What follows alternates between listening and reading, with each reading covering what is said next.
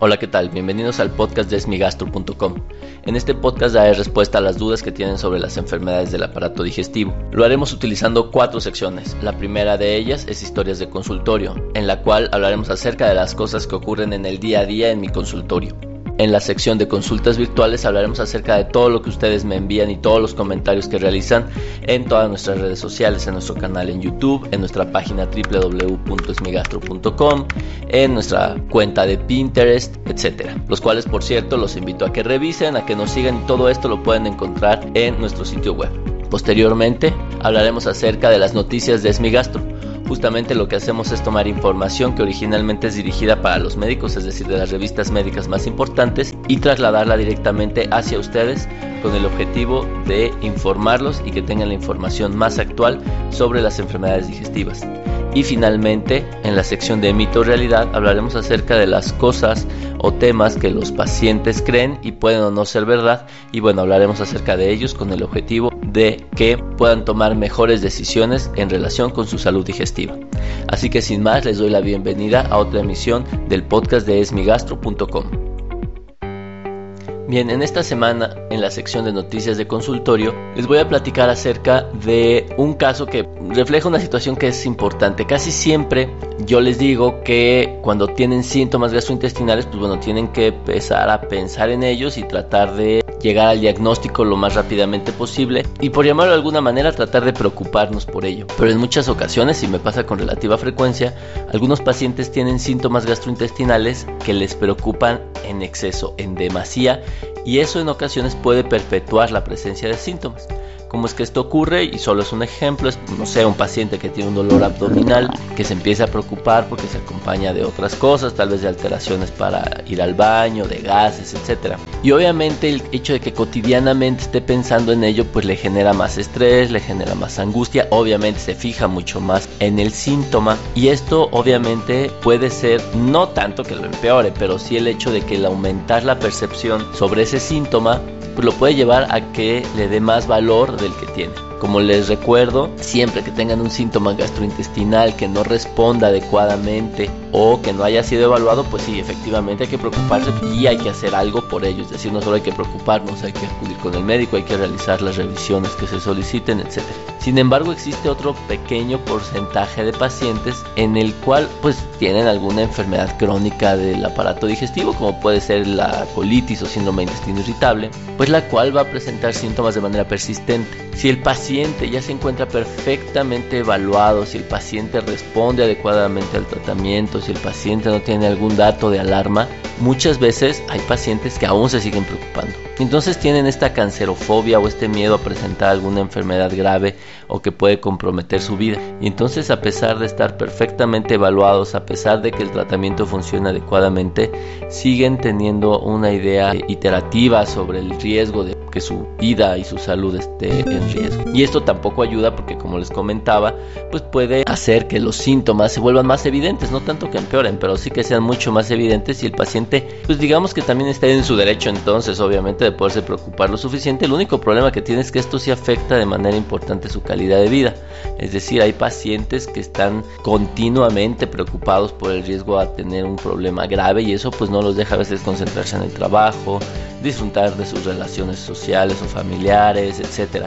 Y pues la idea finalmente de estas personas que no tienen trastornos graves, aclaro, que ya están perfectamente evaluadas y diagnosticadas, es decir, se les hicieron los estudios diagnósticos pertinentes, pues justo en ellos la idea no es tanto que se desobliguen de su enfermedad, pero sí que tengan una buena calidad de vida. Entonces, en estos pacientes que ya están perfectamente evaluados, que se sabe completamente su diagnóstico y que no mejoran al 100%, pero que sí tienen un porcentaje significativo de mejoría, es importante que estén tranquilos, que acudan a sus revisiones, que sigan al pendiente, pero que no los sobrepase la preocupación por alguna enfermedad grave.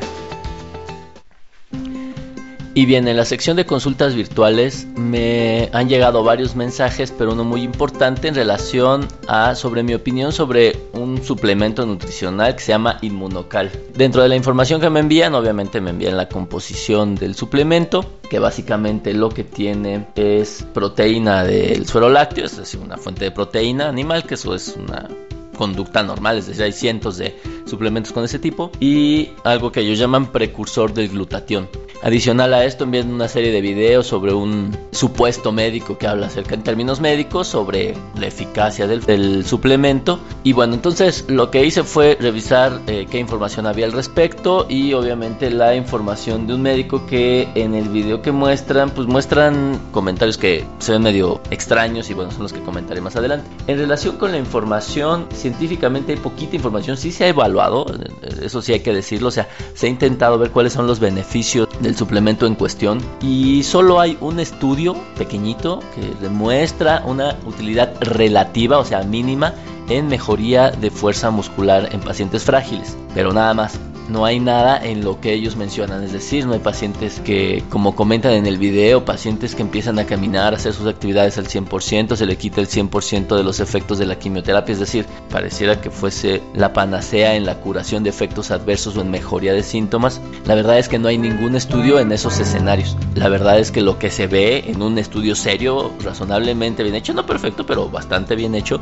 es que puede mejorar un poquitito, cuando digo un poquitito es 10%, la fuerza muscular. Esto obviamente pues no se compara con los aparentes testimoniales de este médico en donde bueno pues lo hace ver como que van a caminar, van a mejorar, van a sonreír, su calidad de vida se va al 100%, mejoran cualquier quimioterapia que les pongan, los pueden operar de lo que sea, les pueden hacer mil cosas. Al leer estos comentarios pues evidentemente al decir que es médico siempre pareciera que ese es el motivo más que suficiente para pensar que esto es verdad. Pero ya revisándolo en detalle empieza a mencionar cosas que pues evidentemente suenan bastante ilógicas. Es decir, uno no puede basar la experiencia de un fármaco en base a que yo lo tomo. O sea, yo no me puedo tomar X o Y sustancia y decir que eso es suficiente para decir que sirve o no sirve es inadecuado, ya que, como les he mencionado, la investigación científica médica requiere centenas de pacientes para ser evaluado. La segunda cosa es que él habla de su experiencia como oncólogo o como cirujano oncólogo y algo que me llama la atención es que pues lo primero que hice es buscar su nombre dentro de las páginas de las eh, cédulas profesionales y no aparece. Entonces, bueno, eso inicialmente llama la atención. Uno lo busco en otros perfiles, es decir, obviamente un médico de alguna manera y que aparentemente es reconocido, pues siempre va a tener mil maneras de poderlo ubicar en las redes sociales. Ustedes ubican cualquier médico de razonablemente un currículum aceptable, pues lo pueden ver en LinkedIn, lo pueden ver principalmente y creo que lo más importante es en sus cédulas profesionales, lo pueden encontrar también en, los consejos obviamente de las distintas especialidades de cirugía, de cirugía oncológica como este aparente médico se hace ver. Y entonces el hecho de que no esté certificado, de que no encuentre una cédula profesional, pues evidentemente tira abajo cualquier argumento que, se pueda mencionar alrededor del suplemento. Mi opinión en relación a, a, todo este tema de manera sólida es que evidentemente no hay información que avale todo lo que dicen que hacen. Entonces mintiendo, esa es la verdad. Si tú no tienes los elementos suficientes para decir una opinión sobre algo y estás diciendo algo de más o de menos, pues estás mintiendo. Yo lo que puedo decir no les voy a decir, no, no funciona. Lo que les voy a decir es que no hay ninguna evidencia de que funcione. Entonces, bueno, ustedes lo pueden tomar de manera experimental. Es decir, ustedes se pueden gastar el dinero en un medicamento que probablemente puede no funcionar. Cada quien es libre de gastar sus recursos como mejor lo desee. Pero creo que no es válido dejarse engañar por alguien que pues, no parece ser efectivamente médico. Por algo que ya desde el punto de vista biológico no tendría por qué hacer lo que hace, es decir, un precursor del glutatión y una proteína no tendrían que ser como para quitar los efectos adversos de una quimioterapia o mejorar la supervivencia o la calidad de vida de la gente. Hay veces que ni con las mejores nutriciones orales, farmacológicas, etcétera, el paciente puede mejorar. Se me hace muy extraño que esto pueda ocurrir solo con esta, que es tan simple además. Entonces, no le veo sentido a veces a gastar tanto dinero en algo en que creemos que va a funcionar. Así que bueno, espero sus comentarios en relación al tema y si tienen alguna información un poco más seria, pues me encantaría leerla. Y bien, en la sección de consultas virtuales hablaremos acerca de un tema que se comenta en dos notas y son acerca de la utilidad del yoga en enfermedades gastrointestinales ya desde el 26 de abril y luego el 20 de abril publicamos un par de notas en dos enfermedades completamente diferentes. Uno es el síndrome de intestino irritable o la famosa colitis y el otro es una enfermedad un poquito más compleja, un poquito más preocupante como la colitis ulcerativa crónica idiopática. Son enfermedades completamente distintas a pesar de que pudieran parecer similares, porque una se llama síndrome de intestino irritable y la otra enfermedad inflamatoria. Entonces a veces la gente se confunde, pero son cosas completamente diferentes. En este sentido, ambos estudios son estudios relativamente serios, es decir, están publicados en buenas revistas, son ensayos clínicos, es decir, se comparan con terapias parecidas, pero que no son lo mismo, tienen un número de pacientes razonablemente bueno y lo que se observa es que puede mejorar relativamente, no en una forma impresionante, justo como hablábamos acerca de este suplemento,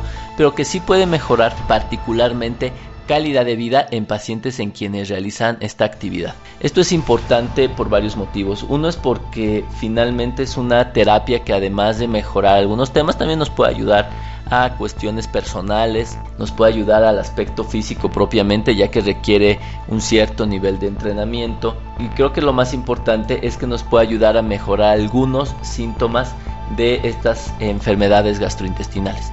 Esto es importante porque ambas son enfermedades crónicas, son enfermedades que pueden requerir medicación de manera constante y muchas veces el paciente busca justamente estas nuevas alternativas, estas cosas que él puede hacer individualmente desde su casa, en su tiempo libre, etcétera. Y definitivamente la realización de esta actividad parece que puede ayudar a mejorar calidad de vida, que como vemos es importante. Insisto, ¿eh? tampoco se va a tratar de que esto lo va a llevar a eliminar al 100% los síntomas, pero puede considerarse un adyuvante que en buenas manos es seguro. Y esto es una acotación que tengo que hacer el yoga dentro de sus distintas variedades puede tener algunas que pueden ser peligrosas si lo realizan sin una adecuada supervisión. Mi recomendación es que si van a realizar esto, lo cual parece ser que es bueno para pacientes con algunas enfermedades gastrointestinales, lo hagan siempre bien asesorados y conociendo sus límites, ya que de otra manera puede salir peor y entonces tener alguna lesión deportiva por realizar este tipo de actividad. Ya que los estudios no indican ni el tipo de yoga ni que el yoga tiene que ser de gran intensidad para que esto funcione. Creo que sencillamente seguir los principios básicos y de esta manera pueden notar alguna mejoría en sus síntomas de enfermedades gastrointestinales. Bien, en la sección de mito o realidad hablaremos acerca de algo que mucha gente cree y es el uso de bicarbonato para tratar cualquier enfermedad gastrointestinal. Y es aquí donde entra la principal pregunta, es decir, mucha gente dice, toma carbonato y lo ponen en distintas formas, con agua, con limón, solo, en ayunas, después de comer, una vez, tres veces al día, es decir, hay una gran heterogeneidad en la forma en que lo recomiendan. Y la segunda es que dicen que es para la gastritis, ¿no? Entonces úsalo para la gastritis. El único problema es que cualquier síntoma abdominal superior, es decir, en la parte superior del abdomen, lo definen como gastritis. Entonces, si no tenemos un diagnóstico preciso de la enfermedad, entonces estaríamos consumiendo el bicarbonato para prácticamente cualquier enfermedad. Y por eso lo puse un poco entrecomillado del el uso del bicarbonato para cualquier enfermedad gastrointestinal. Porque si ustedes no han sido evaluados correctamente, no tienen un diagnóstico certero de que tienen gastritis, una úlcera o alguna enfermedad específica en particular, pues lo pueden ocupar para lo que sea, desde un trastorno funcional que puede ser completamente benigno hasta una enfermedad absolutamente grave. La segunda situación es, bueno, ¿qué utilidad puede obtener? Se sabe que el bicarbonato podría contrarrestar los efectos del pH, de la acidez gástrica, pero de manera muy transitoria, muy temporal. Tenemos que estarlo tomando constantemente para que de esta manera bajar un poquito más la acidez del estómago. Incluso hay preparaciones farmacológicas de omeprazol, un inhibidor del ácido, con bicarbonato con el objetivo justamente de que el bicarbonato tenga una acción un poquito más rápida y de esta manera el paciente se sienta aliviado de manera más pronta. Pero como les digo, la verdad es que al final del día es algo muy temporal, muy transitorio, con una duración muy cortita y que definitivamente no les va a curar para nada la gastritis, eso sí se sabe. Puede mejorar un poco los síntomas transitoriamente, pero no va a quitar completamente el problema.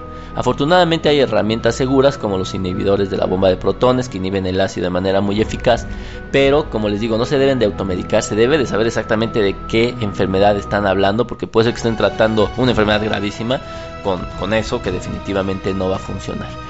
Así que si es mito, sí, si es mito, no va a quitarles casi ninguna, o no les va a quitar definitivamente ninguna enfermedad gastrointestinal. Puede mejorar algunos síntomas, pero lo más importante es que no lo utilicen sin saber exactamente qué enfermedad presenta. Pues con esto llegamos a una emisión más del podcast de esmigastro.com.